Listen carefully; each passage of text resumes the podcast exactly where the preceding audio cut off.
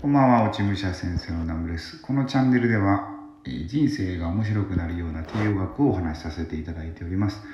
え今ですね、これ、まあ、テスト配信みたいな感じで撮らせていただいてるんですけど、これ今風呂に入りながら撮ってるんですよね。で、あの防水ケースに入れながら撮ってるんですけど、まあ、これ放送できるのかなと思って、まあ一応こう、お試しでやってるんですが、あの、結構僕毎日、あの、風呂に、えー、携帯持っててるんですよね。で、まあ、Amazon プライムとか Netflix で映画とかアニメとか見ながら、まあ、あと YouTube とか見ながらやってるんですけど、まあ、この時間に、まあ、ラジオで、まあ、ラジオの収録できたらええなと思って、まあ、聞きにくいとは思うんですけど、多分なんか、なんて言うんですかね、うん、これケースに入ってるんで、多分あんまり綺麗に音声が取れてないと思うんですけど、まあ、どんな感じかなと思って一度、えー、収録させてもらってます。で、特に今回ね、何の内容っていうのはないんですけど、最近、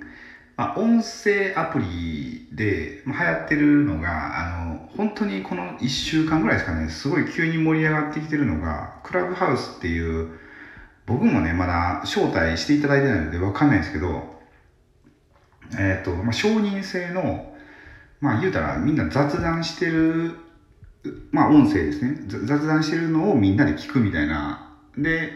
まあたまにこうピックアップされたりとかってそういうアプリだと思うんですけど、で、それですごい今、まあ、えっ、ー、と、メンタリストの DAIGO さんとか、あと、まあ、ビジネス系の YouTuber の池早さんとか、あと落合陽一さんとか、まあ結構な今著名人が参加してて、すごい面白いっていう話をしてて、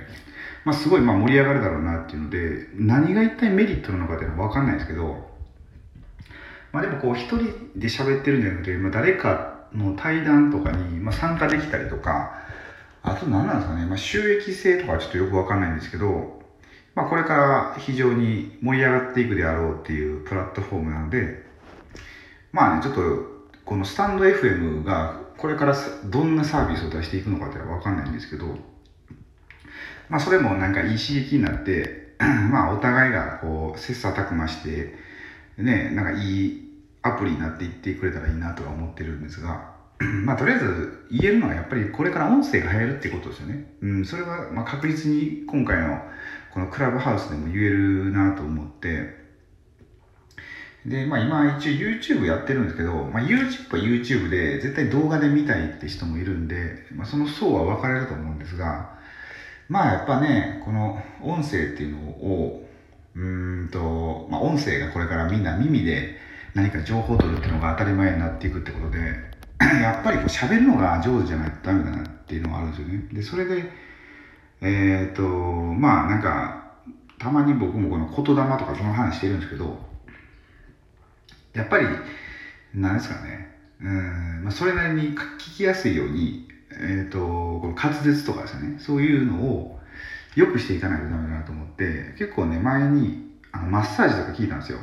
ボイスレ、えっ、ー、と、ボイトレの方に聞いたんで、まあそういうのをしてね、ちょっとでもこう聞きやすいように、ね、あの、まあ、スキルアップ、自分のレベルアップしていきたいなと思うんですけど、まあ、って言いながらこうやってなんか風呂場で撮ってめっちゃ聞きにくいかなと思うんですが、まあ、たまにはね、まあ、こういうのをちょっとやってみようと思って、まあ、おっさんがね、こんな風呂に入って、あの、収録してても、何の色気もないし、全然、まあ、面白くないかもしれないですけど、まあ、これが女の人とかやったらね、ちょっと興奮したりするのかなと思うんですが、